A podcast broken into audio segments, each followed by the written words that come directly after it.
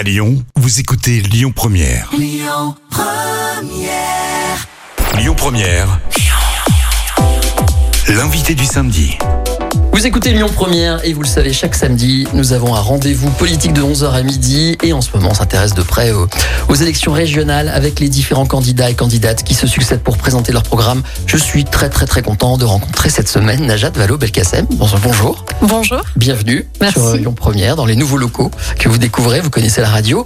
Première question qui est d'actualité, bah, c'est comment ça va puisque votre, votre campagne a dû être interrompue. Ça va mieux? Oui, ça va, je vous remercie. J'ai été euh, forcée à l'isolement par le Covid-19, mais euh, ça a duré dix jours et là, ça va mieux. Alors on va planter un peu le décor et évidemment, je le redis toujours chaque semaine, on fera ensuite le tour des différentes propositions euh, euh, de votre liste qui pour le coup s'appelle l'alternative. Euh, on va commencer par l'actualité puisqu'il y a quelques jours, vous avez sorti un communiqué pour vous insurger encore une fois contre Laurent Vauquier. Euh, il a une démarche qui vous déplaît, en tout cas d'après un journal Mediapart qui, qui explique que le président euh, actuel de la région utiliserait une agence de com avec à sa tête un journaliste célèbre d'M6 euh, pour faire des films publicitaires. Alors c'est encore une fois Mediapart qui le prétend. Je n'ai pas pu le vérifier. Euh, vous dénoncez ça au point de dire que vous allez même euh, aller déposer des plaintes dans les instances euh, concernées? C'est le groupe socialiste de la région Auvergne-Rhône-Alpes qui euh, dénonce cela euh, à juste titre. Je pense euh, il apparaît clairement aujourd'hui que les moyens de la région sont quand même très très souvent utilisés au profit de la communication personnelle de Laurent Wauquiez et que c'est un problème. Honnêtement, on n'a pas élu des gens en leur donnant des moyens considérables pour qu'ils en fassent autre chose que de l'intérêt général. Et c'est ce qu'on peut reprocher de plus important, je crois, au président sortant, qui est euh, que bien souvent ces choix, ces décisions sont dictées par euh, la volonté de capter, de conserver le pouvoir, quitte à se créer des clientèles en saupoudrant de l'argent public, plutôt que de mener euh, des politiques euh, dont cette région a besoin, de piloter l'activité économique de cette région, de créer les infrastructures dont a besoin ce territoire. On va y venir. Voilà, donc oui, moi ça ne m'étonne pas du tout que les observateurs soient choqués par ce type de pratique, et c'est avec cela qu'il faut en finir. Ce que les gens peuvent se demander, je suis là aussi pour les représenter, c'est que finalement, est-ce qu'il est dans la légalité ou pas? C'est-à-dire si c'est illégal, à ce moment-là, ça doit s'arrêter, il suffit de porter plainte, ou alors il est dans la légalité et il peut le faire. Bah, c'est cela qu'il faut établir, parce que comme vous dites, pour l'instant, euh, c'est un journal qui euh, a sorti euh, cela. Mais euh, Par exemple, vous lui reprochez les panneaux partout à l'entrée des villes qui font sa propre, propre promotion, il a le droit de le faire. en Oui, exactement. On n'est pas dans la même situation. Les panneaux bleus, vous savez, il y a une expression que nombre d'Auvergnats-Rhône-Alpins utilisent maintenant et ils la reconnaîtront, qui est Laurent Wauquiez, c'est devenu le seigneur des panneaux.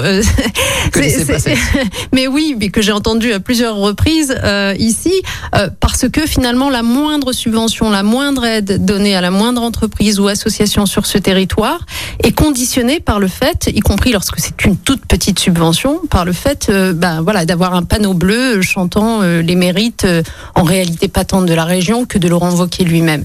Et je pense encore une fois que ce qu'on attend d'un président de région, c'est qu'il pilote des politiques publiques en direction du bien commun. C'est pas qu'il soit obsessionnel de cette communication.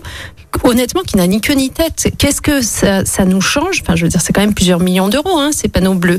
Qu'est-ce que ça change au quotidien des gens? Est-ce qu'ils sont mieux protégés? Est-ce qu'ils ont plus d'emplois? Est-ce qu'ils ont mieux de transport euh, grâce à ces panneaux bleus? Je ne le crois pas. Alors on va venir sur toutes ces compétences régionales. Avant cela, je voudrais encore une fois planter le décor. Alors j'ai un petit reproche à vous faire. J'ai vu beaucoup d'interviews de vous, euh, dont une vous posez devant. Je me demande si c'est pas le lac de Miribel. En tout cas, Oui. Miribel. Jonage, oui. Voilà. Et alors cet article m'a pas plu du tout puisque vous commencez en demandant une radio nationale à votre interlocuteur ou Ah oui, c'est vrai.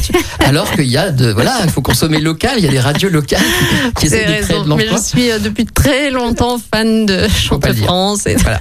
Alors Voilà. justement, du coup, j'ai pensé à des chansons en ce qui vous concerne. Par exemple, euh, bah, votre votre campagne s'appelle l'alternative. Alors encore une fois, l'alternative à Laurent Wauquiez. On imagine que c'est ça dans votre esprit. Donc la chanson ce serait euh, parce que c'était lui, parce que c'était moi. Vous vous placez vraiment dans cette campagne dans un face à face. En fait, c'est net.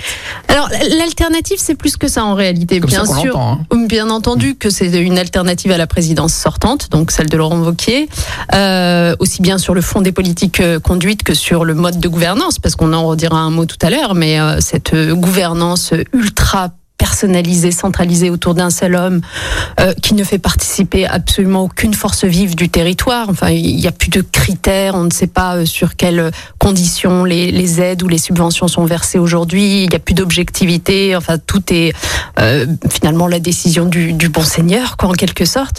Enfin, c'est pas moderne tout ça. Donc, il y a une alternative aux politiques conduites, à, au mode de gouvernance, mais il y a aussi une alternative à une forme de désenchantement qui touche, j'allais dire, les Français euh, dans leur ensemble, et plus encore en cette période de crise sanitaire.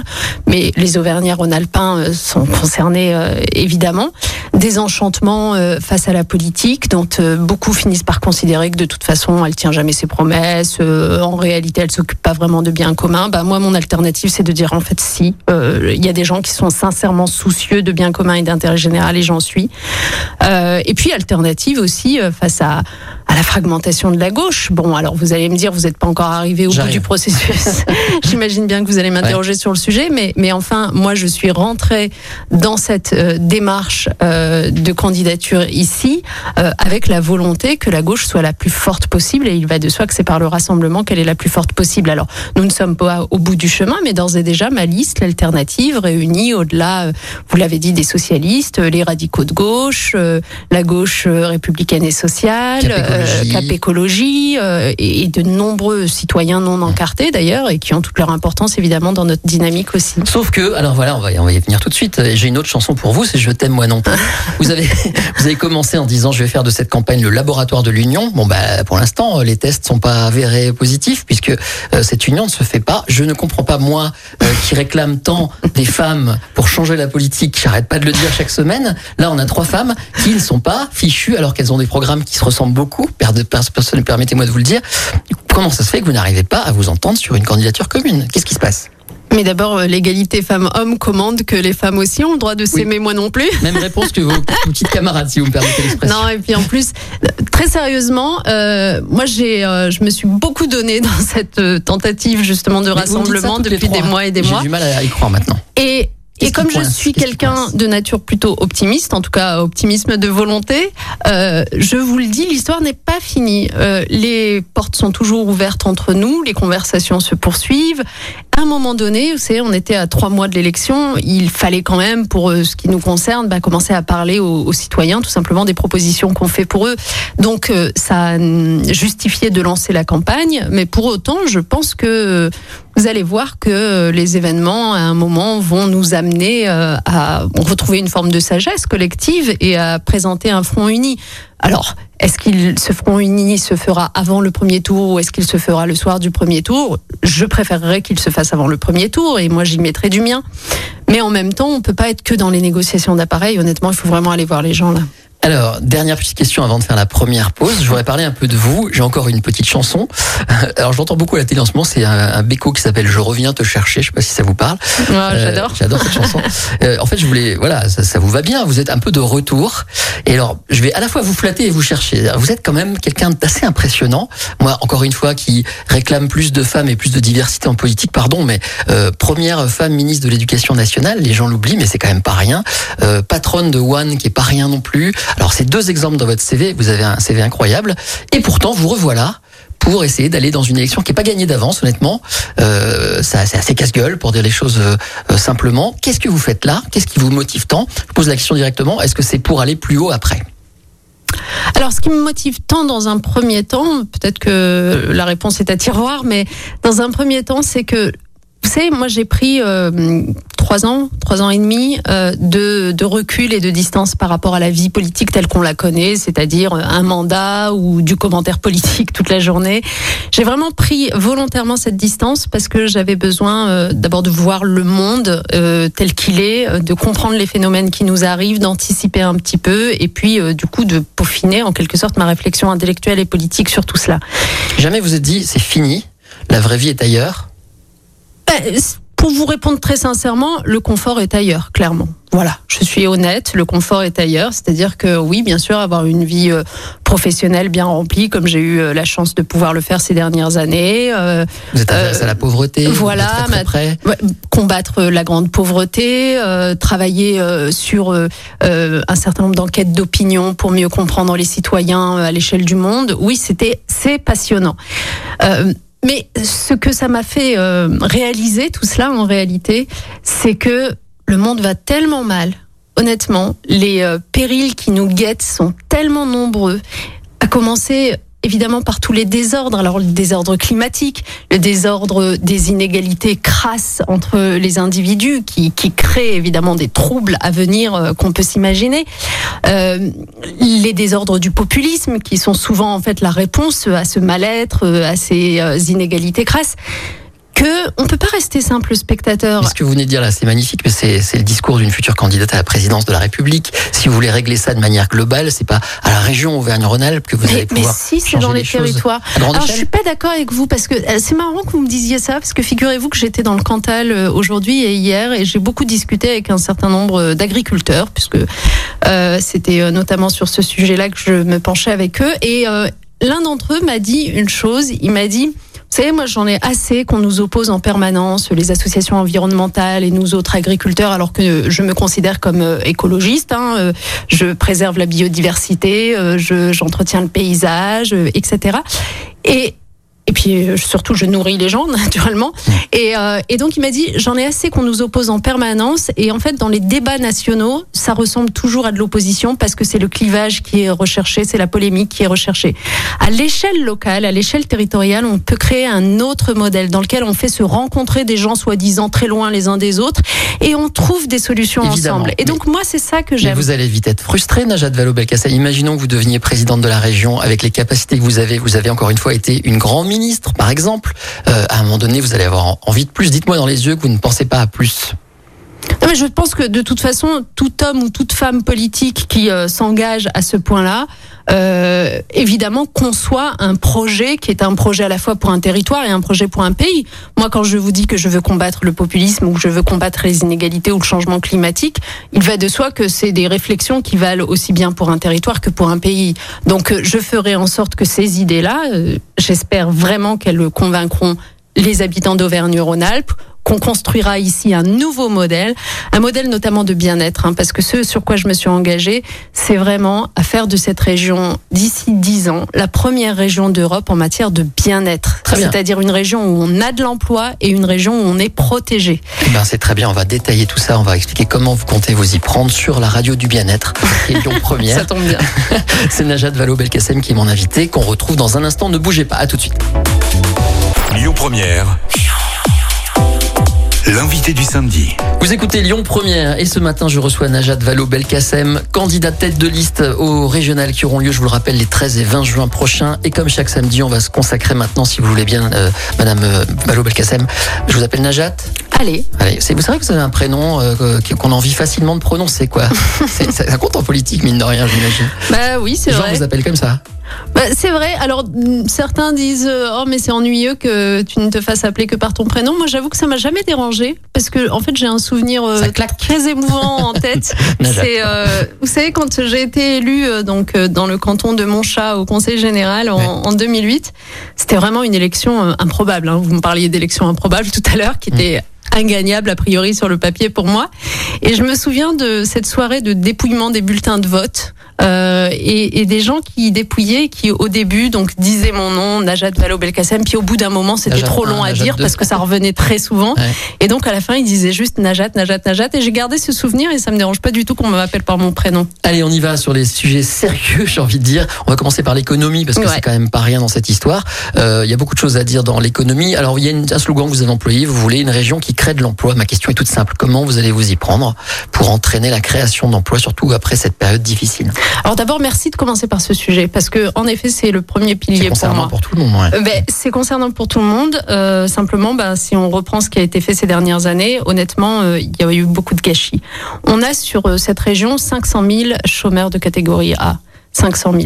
Et euh, vous imaginez bien qu'avec la crise économique qui euh, est déjà euh, euh, qui a déjà cours et qui va encore s'aggraver euh, avec la fin de la crise sanitaire, hein, parce que pour dire les choses simplement, il y a un certain nombre d'aides, euh, 80% chômage euh, ou euh, les aides aux entreprises qui vont s'arrêter à la fin de la crise sanitaire et donc des entreprises qui vont mettre la clé sous la porte, des licenciements, etc. Donc France. On a un énorme sujet emploi. Donc moi je considère que mon rôle ce sera de d'agir pour favoriser la création d'emplois, donc avec euh, nos entreprises, avec nos branches d'activité, de les soutenir pour innover ces entreprises, pour se développer, pour relocaliser un certain nombre d'activités. Alors, c'est, c'est- ça, c'est des phrases très génériques. Mais concrètement, on fait quoi? On met des subventions? Je pose toujours la même question d'ailleurs. Est-ce qu'on met des subventions? Est-ce qu'on met des, je sais pas, des, des règles sur ces subventions? Qu'est-ce que vous avez concrètement en tête pour que ça se puisse, se produire en fait?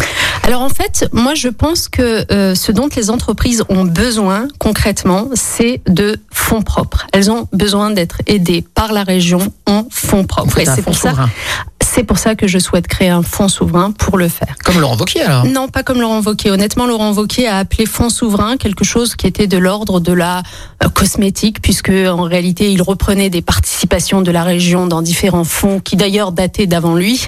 Et puis, il leur donnait le nom de fonds souverain. Non, moi, ce que je souhaite, c'est qu'on mette vraiment de l'argent dans des entreprises pour soutenir l'innovation, Alors, pour soutenir. Grosso modo, quel budget vous consacrez à ça et pour quel type d'entreprise? Parce que c'est ça en fait qui va se jouer dans l'avenir. En fait, notre région, ce qu'il faut savoir, c'est qu'elle est en bonne santé financière. Donc, elle a les moyens d'agir, d'investir pour préparer, pour préparer tout simplement l'avenir de ce territoire. Donc, on parle beaucoup de transition écologique. Ça nécessite bah, d'accompagner des entreprises pour qu'elles s'orientent vers, euh, je sais pas, par exemple, le train à hydrogène. Euh, On va parler tout à l'heure des transports. Euh, ça nécessite, encore une fois, d'accompagner des entreprises pour qu'elles relocalisent des activités. On a vu pendant la crise sanitaire le fait qu'on puisse pas produire de masques ici. Euh, donc, c'est à ça que ça ressemble. Ça nécessite d'accélérer la transition numérique d'un certain nombre d'entreprises ou de commerces. Donc, c'est à ça que Ça servent les fonds des, des propres. paramètres que vous mettriez en place pour attribuer les subventions. Il faudrait tant d'écologie, tant de, nouvelles technologies? Bah, naturellement, euh, il y aura des conditions parce que c'est ce que je reprochais tout à l'heure au président sortant, c'était qu'il y avait plus de conditions, il y avait plus de critères, on savait pas sur quelle base les entreprises étaient aidées ou pas. Moi, j'aurais un pilotage avec euh, évidemment des conditions de nature euh, sociale et écologique. Alors, qu'est-ce que j'entends par social? Respect de l'égalité femmes-hommes euh, dans le monde professionnel, insertion des personnes euh, en situation de handicap, embauche de personnes en insertion. Donc ça, c'est des conditions sociales. Les conditions écologiques, les critères environnementaux, bah, c'est que euh, les entreprises en question s'engagent dans des économies d'énergie, euh, dans des économies d'eau, euh, dans une logistique bas carbone, donc des conditions écologiques. Et puis, de manière générale, moi, je veux agir aussi. Je voudrais que ce territoire soit exemplaire en la matière pour que nos entreprises puissent être plus souvent reprises, par exemple, par des salariés lorsqu'ils le souhaitent, et, donc que nous les aidions. C'est aussi à ça que servent les financements. Voilà, donc euh, l'innovation, elle est à la fois technique, technologique, numérique, je le disais tout à l'heure, mais elle est aussi dans la gouvernance des entreprises, et c'est à ça que servent les conditions. Auvergne-Rhône-Alpes, c'est vraiment un berceau pour les startups à plein d'endroits. Euh, Est-ce que vous faites quelque chose En même temps, on va un peu transiter vers la jeunesse, mais vous avez dit que vous vouliez remettre du budget sur la formation pro- professionnelle, par exemple. C'est très important, ça, Voilà. si je peux me permettre de m'arrêter un instant. En fait, il faut vraiment que les gens aient conscience d'une chose. Euh, la région a la compétence de la formation professionnelle.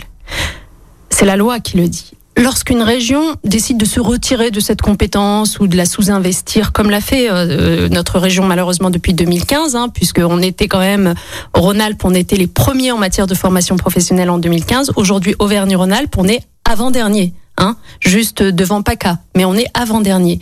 Donc, on a eu moins de 100 000 entrées en formation professionnelle qui ont été ouvertes sur l'ensemble du mandat, alors qu'on a les 500 000 chômeurs euh, que j'évoquais tout à l'heure. Bon, donc en fait, lorsque une région décide comme ça de se désinvestir d'une compétence aussi fondamentale, il va pas y avoir d'autres collectivités qui vont prendre sa place et venir à sa, à sa place financer ça. Non, ça veut juste dire que des gens qui ont besoin de formation n'en trouveront pas. Et dans la crise économique que j'évoquais tout à l'heure, vous imaginez le nombre de gens qui auront besoin de, formation. Il y a les jeunes, évidemment, que vous venez d'évoquer, parce que les jeunes euh, ont besoin d'être qualifiés de nos jours. On vit dans une société où malheureusement, par rapport à il y a 20 ans ou 30 ans, si vous n'avez pas de diplôme, c'est quand même vraiment difficile pour vous. Euh, et deuxièmement, on est dans une société où de plus en plus de gens cherchent à se reconvertir professionnellement, ce qui est bien parce que c'est une forme de mobilité. Des gens cherchent du sens euh, à leur euh, vie professionnelle, etc.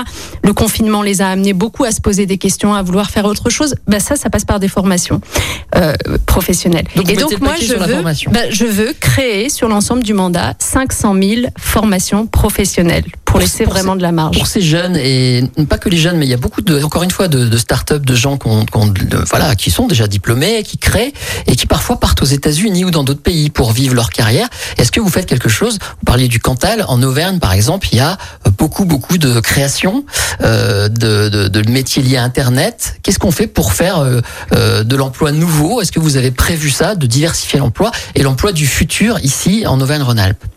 Mais bien sûr, parce que au fond, la transition écologique que j'évoquais tout à l'heure, elle se manifeste aussi par euh, de la création d'emplois. Alors, on peut l'appeler l'emploi vert, si vous voulez, mais un certain nombre de métiers euh, qu'on ne connaissait pas jusqu'à présent, mais qui vont aider justement à décarboner notre industrie, euh, à être plus soucieux des ressources naturelles. Et donc, nous estimons, nous, nous avons fait nos calculs, que nous avons la possibilité en cinq ans de créer 200 000 emplois ici, notamment tournés vers cette économie verte.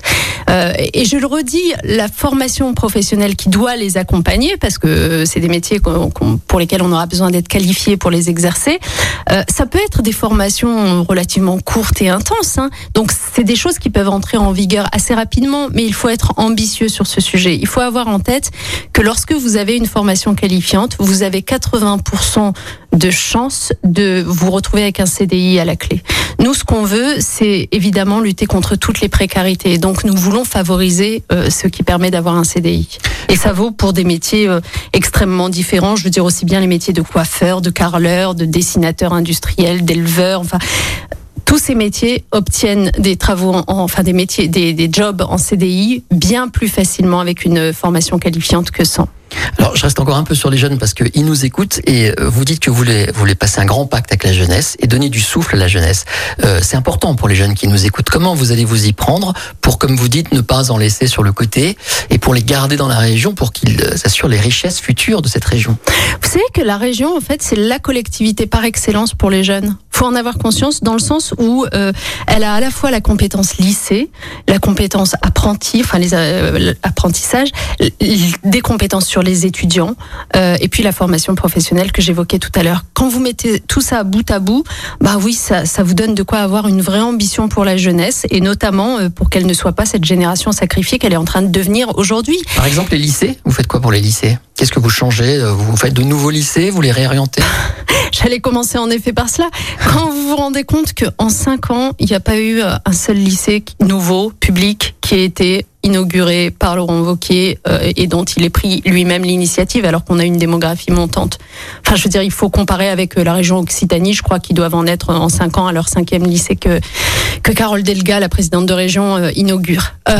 Euh, on a un sujet là. Pourquoi, pourquoi on n'a pas investi euh, cette compétence-là? Oui, on a besoin évidemment d'équipements de qualité, mais euh, plus encore, euh, les lycées, c'est aussi l'occasion. On parlait de transition écologique et puis aussi d'agriculture, d'alimentation tout à l'heure. On a la compétence sur les cantines du coup dans les lycées, donc c'est l'occasion jamais. je l'annonçais dans le Cantal tout à l'heure.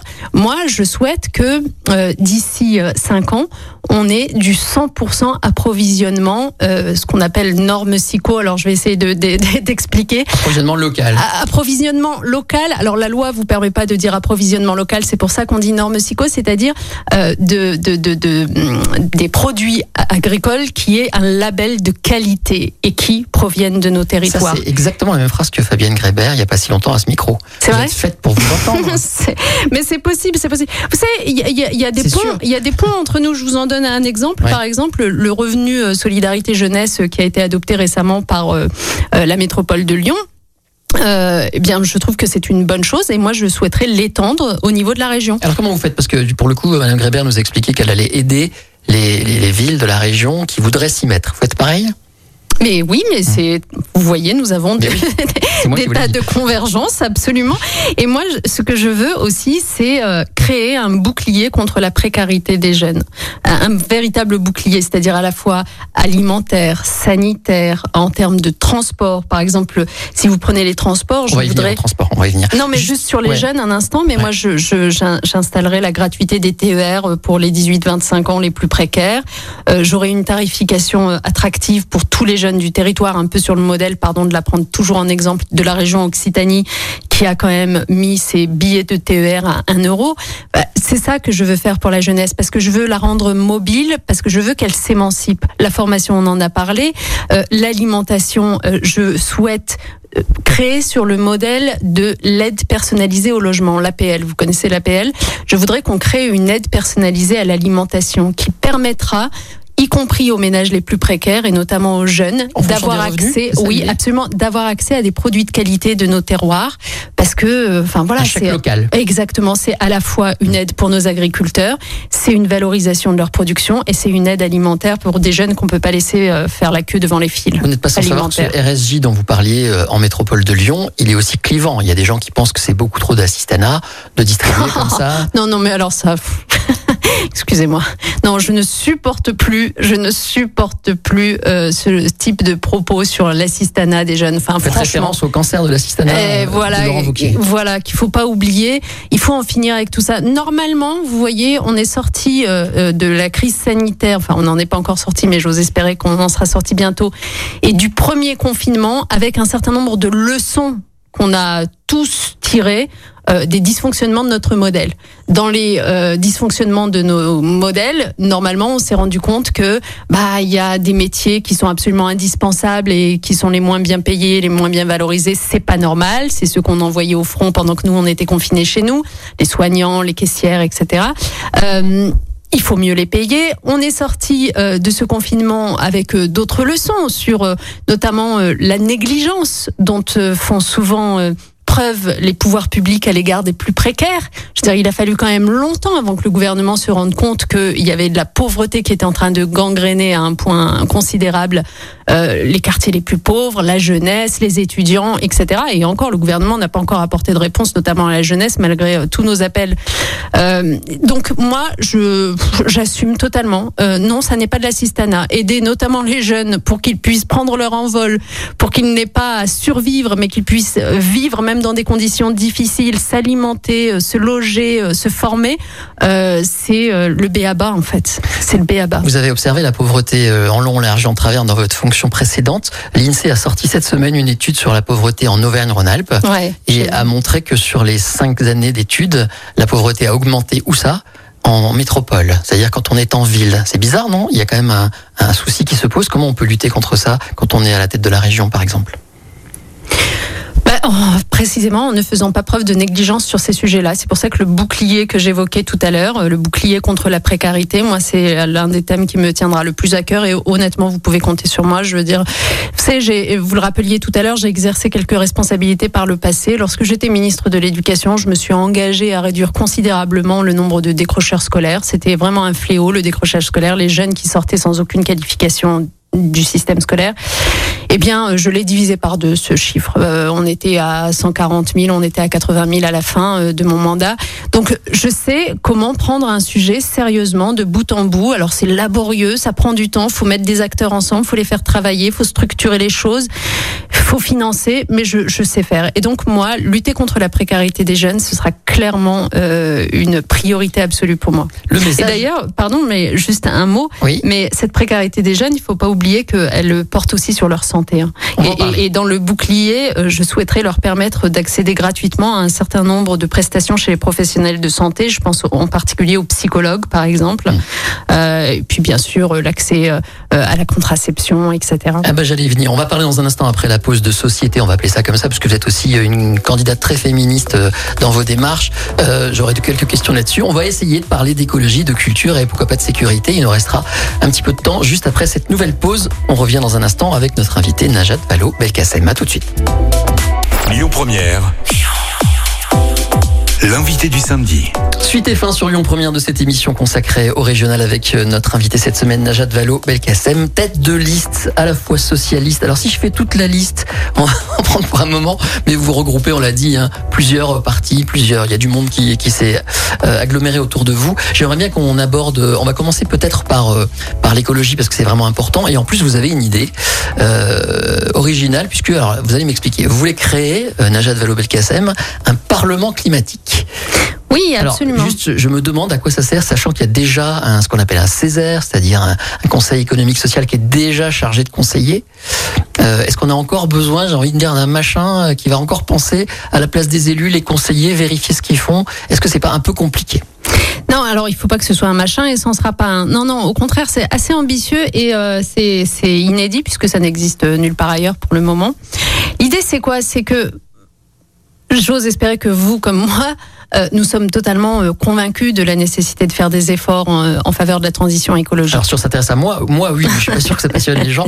Moi oui. Mais justement, Mais il le y a une autre candidate qui m'en a parlé il y a pas longtemps, figurez-vous. Mais le sujet, c'est que moi, je suis en faveur d'une écologie populaire, une Oui. écologie qui embarque les gens avec elle, Euh, une écologie que chacun puisse comprendre, y compris des, des, des, des données, des éléments, euh, des, projections dans le futur, qui sont aujourd'hui euh, souvent bien euh, possédées par les scientifiques et euh, par ceux qui sont totalement férus d'écologie d'ores et déjà et convaincus, mais qui sont pas encore assez grand public.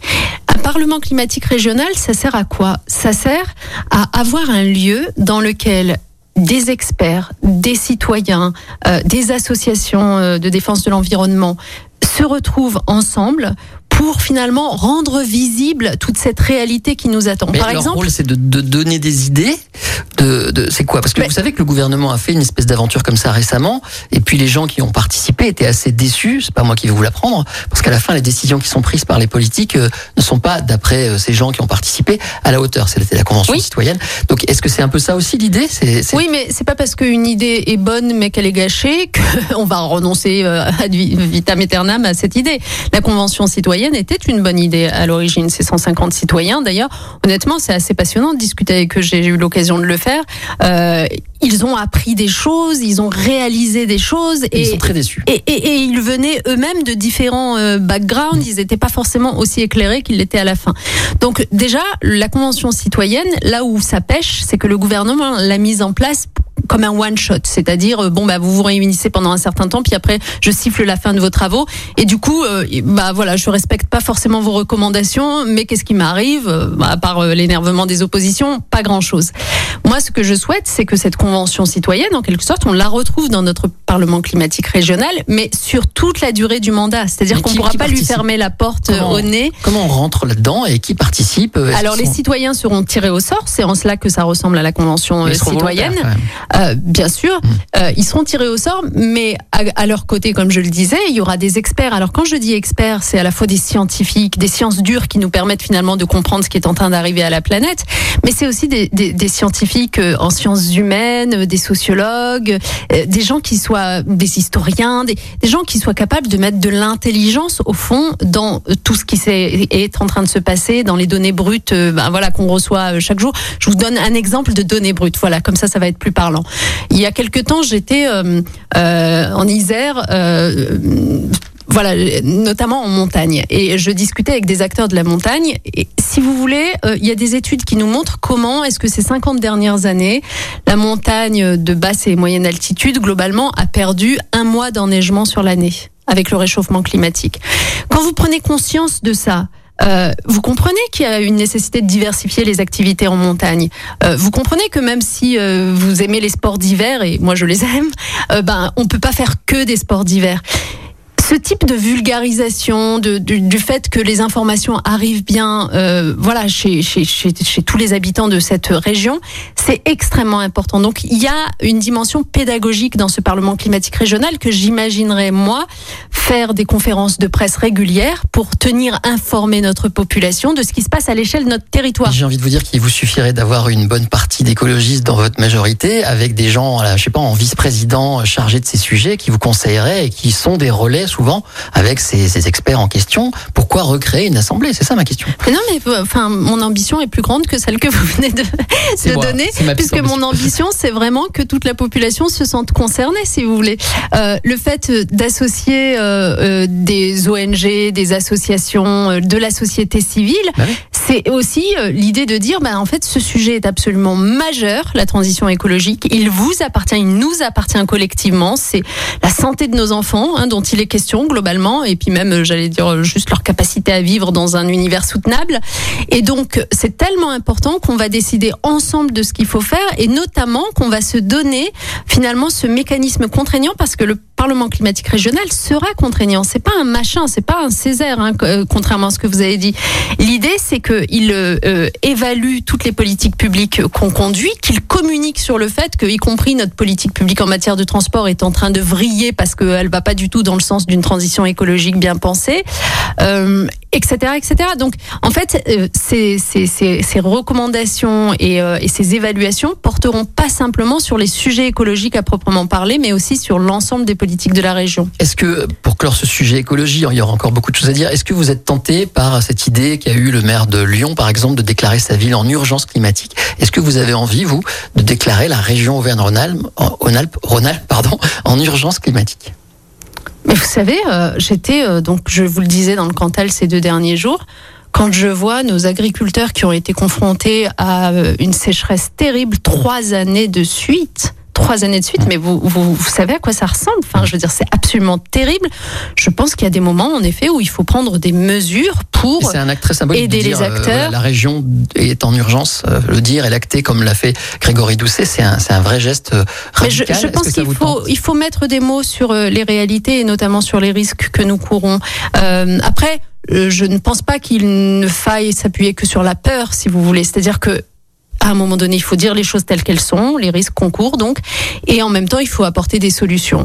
Et, et, et là encore, la collectivité régionale, peut-être plus encore que les villes, entre nous a des moyens immenses pour la préparer cette transition écologique. Parce que quand même, qu'est-ce qui est, euh, qu'est-ce qu'il s'agit de décarboner aujourd'hui? Il s'agit de décarboner l'activité de nos entreprises. Je le disais, nous avons euh, une compétence économique puisque nous sommes la région, le chef de file en matière économique sur ce territoire.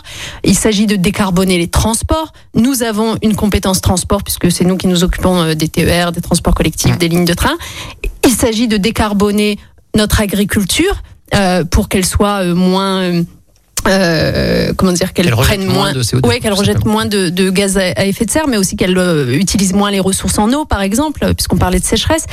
Euh, il s'agit de décarboner notre montagne. Enfin, voilà. Donc, en fait, toutes les compétences de la région lui permettent normalement d'organiser une transition écologique en quelques années. Et ce qui est vraiment effarant, c'est de se rendre compte à quel point ça n'a pas été fait ces cinq dernières années. C'est comme si le sujet n'avait pas existé, à part monter les associations environnementales contre les chasseurs ou les agriculteurs, à part réduire drastiquement les subventions de ces associations environnementales, à part renoncer à préserver la biodiversité de notre territoire en euh, renonçant à, deux parcs naturels régionaux, par exemple, qui auraient dû voir le jour et que euh, Monsieur Vauquier a interrompu. Du mandat, au tout début du mandat, eh bien, euh, rien n'a été fait. Rien n'a été fait pour préparer l'avenir de nos enfants. Alors sur les transports, puisque vous abordiez le problème des transports, euh, là on sait que les trains à hydrogène arrivent. D'ailleurs, c'est un problème national. Les trains à hydrogène, c'est du fait de la relance. Les moyens sont là. La SNCF a passé des commandes. C'est un vrai progrès. Qu'est-ce que vous ajoutez de plus? Je reparle de Fabienne Grébert qui veut remettre beaucoup beaucoup de lignes en circulation dans toute la région et refaire un, un réseau régional. Est-ce que vous êtes sur le, j'allais dire la même ligne en fait? Alors remettre des lignes en circulation, évidemment, mais enfin, je veux dire, c'est pas étonnant qu'on soit d'accord là-dessus, puisqu'on part d'un diagnostic euh, qui est évident, c'est qu'il y a plein de lignes qui ont fermé ces cinq dernières années de façon complètement incongrue, pendant qu'on on finançait des routes et des autoroutes. Et ça c'est pas normal, c'est pas du tout transition écologique. Donc évidemment rouvrir des lignes de train, euh, mais aussi euh, un autre sujet, euh, acheter, c'est mon c'est mon programme, acheter des trains de grande capacité pour les lignes bondées. Je pense en disant cela à Lyon-Saint-Étienne, Lyon-Grenoble, euh, et on a besoin de ces trains en grande capacité euh, en nombre suffisant pour permettre la maintenance des trains roulants. Enfin, c'est c'est vraiment aussi important que et, de rouvrir et là, les vous rejoignez lignes. Madame Kuckerman du coup pour le Très bien. fait le lien un peu. mais mais, mais euh, autre chose. Est-ce que vous faites un tarif unique pour toute la région, pour ce, pour pour ce, pour la mobilité? Moi, c'est ce que je souhaite. Je souhaite qu'on aille vers ce tarif unique. Je souhaite de manière générale qu'on réintroduise de la tarification sociale, parce que voilà, j'en viens au deuxième sujet. Peut-être que ma marque de fabrique, au fond, c'est d'être toujours très attaché au social. Vous l'avez dit, j'ai beaucoup lutté contre la pauvreté. C'est des sujets, la lutte contre les inégalités, c'est dans mon ADN profond. Donc moi, je n'oublie pas que le problème, c'est que euh, ces cinq dernières années, euh, les tarifications sociales pour les transports ont été quasiment laminées par Monsieur Vauquier. Je suis désolée de revenir toujours au président de la région sortant, mais honnêtement, il se targue beaucoup d'avoir fait faire des économies à cette région. En fait, il a fait des économies dans les poches des plus pauvres, soyons clairs. Hein. Il a mis fin à des tarifications sociales dans les transports, dans les cantines. C'est pas possible. Il s'est retiré d'un certain nombre de dispositifs de construction de logements ou de politique de la ville. C'est des plus pauvres que l'on parle. Ça n'est pas normal. Euh, le, le, rôle de la région, c'est d'être aux côtés des plus pauvres, euh, notamment évidemment pas seulement, mais enfin de ne jamais négliger cela. Alors puisque vous m'emmenez sur le côté social, on va on va dire aussi sociétal. Vous avez cette phrase, vous dites la pauvreté est sexiste. Je trouve ça très intéressant et du coup une question me vient. Est-ce que vous seriez pour faire un budget genré à la région? Mais naturellement, enfin. non mais qu'il y ait des gens. Ça a beaucoup choqué de gens le budget mais je sais, de la mais j'ai suivi ça, mais bien sûr. Donc mais ça, enfin, une bonne idée. Vous savez toutes ces fausses polémiques à la noix. Mais qu'est-ce que c'est qu'un budget genré? Je vais l'expliquer pour les gens qui ne peut-être. Euh, voilà, n'ont pas encore vu passer euh, en détail vous savez cette chose-là. Vous dites ça, je crois que je ne vous ai pas encore entendu le dire. Là, vous allez avoir toute la droite qui va vous tomber dessus. Oui, si non, mais- comme, comme Grégory Doucet. En fait. Non mais vous savez, je ne compte pas me renier euh, pendant cette campagne. Hein. Euh, Les gens me connaissent, je suis entière, je viens avec euh, mes convictions et mes valeurs. Donc c'est quoi un budget genré? C'est un budget adopté par une collectivité locale dans laquelle on s'assure en amont que euh, les politiques qu'on va financer ne vont pas créer des inégalités entre femmes et hommes, ne vont pas creuser des inégalités existantes entre femmes et hommes, mais qu'au contraire, elles vont ben, contribuer à résorber ces inégalités. Quoi? Quoi? Les détracteurs de ça veulent continuer à vivre dans un monde d'inégalités? Enfin, C'est insupportable Alors, les quand même. détracteurs disent que ça va jusqu'à regarder qui va dans un musée, si c'est un homme, une femme, et que voilà, c'est c'est un peu de la statistique abusive et voilà. Ah bon? En quoi c'est abusif C'est pas intéressant de se demander si, euh, en effet, l'accès à la culture est également offert euh, aux hommes, aux femmes, euh, aux jeunes, aux moins jeunes, euh, aux territoires ruraux, aux métropoles. Enfin, au contraire, c'est des questions absolument fondamentales. Enfin, on a, on a tous vocation, je l'espère, à s'émanciper. Euh, je le disais tout à l'heure, à être mobile socialement, à, sortir de son conditionnement, n'est-ce pas? Donc du coup, les pouvoirs publics sont là pour vous offrir la possibilité de le faire en termes d'accès à l'éducation, en termes d'accès à, à la santé, en termes d'accès à la culture, en termes d'accès au transport. Il faut veiller à ce que tous les individus aient cette chance de pouvoir s'émanciper. Il nous reste trois minutes, Najat Vallaud Belkacem. J'aurais voulu qu'on parle de plein d'autres choses, notamment de culture, mais je vais aller sur un sujet qui me semble crucial. Euh, vous le savez, le Rassemblement national est haut dans les sondages à cette heure-ci dans ces élections. Euh, il va probablement ramener sur la table le sujet de la sécurité, un sujet qui, qui lui tient à cœur. Laurent Wauquiez aussi, il en a beaucoup euh, fait usage jusqu'à présent. Est-ce que vous êtes prête et armée pour répondre à ce problème de sécurité? Quelles sont vos grandes idées? Alors, soyons clairs, hein, je vous ai dit que ce qui me tenait à cœur, c'était, euh, au-delà de développer l'activité économique, de préparer l'avenir de cette région, de protéger les habitants. Quand je dis protéger les habitants, euh, je pense pas simplement à la lutte contre la précarité euh, ou au fait de leur permettre de s'émanciper. Je mettre des pense- caméras de vidéosurveillance je pense aussi à, la protection des, euh, des personnes et, et des biens. Enfin, c'est évident que la sécurité est un droit fondamental. Et moi, vous me trouverez toujours là pour la défendre, pour le défendre ce droit fondamental. Il faut que les gens n'aient pas euh, la peur au ventre en rentrant chez eux. Il faut que les gens ne soient pas les victimes d'une forme de petite délinquance quotidienne qui pourrit un certain nombre de territoires. Euh, Comment on, a vu on a vu ces derniers temps un certain nombre de phénomènes, euh, je sais pas, prenons les cambriolages par exemple, qui se multiplient. Bah, il faut que la puissance publique soit là pour répondre. Comment vous Alors- financez des caméras, par exemple Ah bah, euh, le sujet, c'est que, comme vous le savez, euh, chaque collectivité a ses compétences. Donc, la sécurité ne fait pas partie des compétences a priori d'une région. Mais moi, je suis partisane de euh, sortir, quand ça s'impose, des compétences générales d'une région. Après tout, on a une clause de compétences euh, générale qui permet finalement de faire y compris d'autres choses. Et donc, je suis euh, partisane, par exemple, euh, en effet, dans les transports euh, en commun, dans les transports publics, de mettre de la vidéosurveillance, voire plus de l'humain, parce que je pense que c'est pas simplement la vidéosurveillance qui réglera la chose. Et honnêtement, qu'il s'agisse des hommes ou plus encore des femmes, on sait que très nombreuses sont les personnes qui ne se sentent pas en sécurité dans les transports le soir, Donc moi, je, je suis en faveur de ce déploiement de forces humaines. Euh, et puis, je suis en faveur tout simplement d'un travail avec les mairies. C'est pour ça, hein.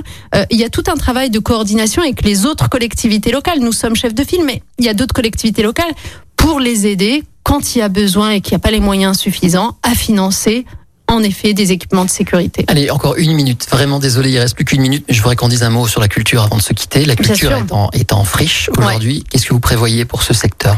Alors, euh, vous savez, ça tombe bien parce qu'il y a vraiment pas longtemps, j'ai réuni un certain nombre d'acteurs de la culture, euh, voilà, de, de la région, et j'ai trouvé cette conversation absolument passionnante. Euh, si vous voulez, d'abord, il y a un épuisement un épuisement des acteurs euh, par manque de, de perspective en fait. Alors évidemment, de- ils réclament pas la réouverture des lieux de culture pour demain. Tout le monde sait bien quelles sont les conditions sanitaires, mais il y a aucune projection, il y a aucune préparation de la suite. Et vous voyez, j'ai été, vous vous en souvenez, hein, j'ai été euh, en charge de la politique culturelle à la région. À l'époque, c'était la région Rhône-Alpes. euh, À l'époque, avec Jean-Jacques Kéran, à une période où je suis émue quand j'en parle parce qu'on avait de telles ambitions pour la culture. On doublait le budget de la culture. On, on adoptait des plans euh, secteur par secteur. Je me souviens notamment euh, les librairies qui n'avaient jamais été aidées jusqu'à présent, mais qu'on aidait pour éviter qu'elles ferment parce que c'est tellement triste un territoire qui Pardon perd sa parce qu'on termine, Bon. mais Et donc, vous faites euh, quoi? Vous mettez un gros budget là-dessus pour, pour dire les choses simplement? Eh bien, moi, ce que je propose déjà dans un premier temps, c'est de réunir l'ensemble des acteurs culturels pour imaginer avec eux les conditions d'un plan de reprise. Euh, je suis persuadée d'une chose, c'est que au sortir de la crise sanitaire, je vais finir sur une note positive. On va vivre, si on, on prend bien le tournant, un âge d'or de la culture. Pourquoi? Parce que les gens qui auront été confinés, euh, astreints à regarder Netflix pendant tant de temps, mais ils rêvent de retourner au spectacle, au concert, au cinéma. Donc, en fait, il faut le préparer cet âge d'or de la culture et notamment ben, en, travaillant sur ce qu'on appelle des pratiques de médiation pour faire venir du public, pour rendre la culture accessible, pour attirer à soi, y compris les jeunes générations qui viennent moins. Donc, en fait, c'est à tout cela que je veux travailler avec les acteurs culturels pour écrire finalement une nouvelle forme de collaboration entre le secteur de la culture et la région Auvergne-Rhône-Alpes. Et c'est déjà la fin. Merci en tout cas, Merci vous. Belkacem, d'être passé par Lyon Première en espérant que dorénavant vous écouterez les radios locales prioritairement. Ça dépend des musiques que vous passez. On va faire hein. un effort pour vous faire plaisir. C'est déjà l'heure des infos puisqu'il est midi. Merci d'être passé Merci par Lyon. Première. Écoutez votre radio Lyon Première en direct sur l'application Lyon Première, lyonpremière.fr et bien sûr à Lyon sur 90.2 FM et en DAB+. Lyon Première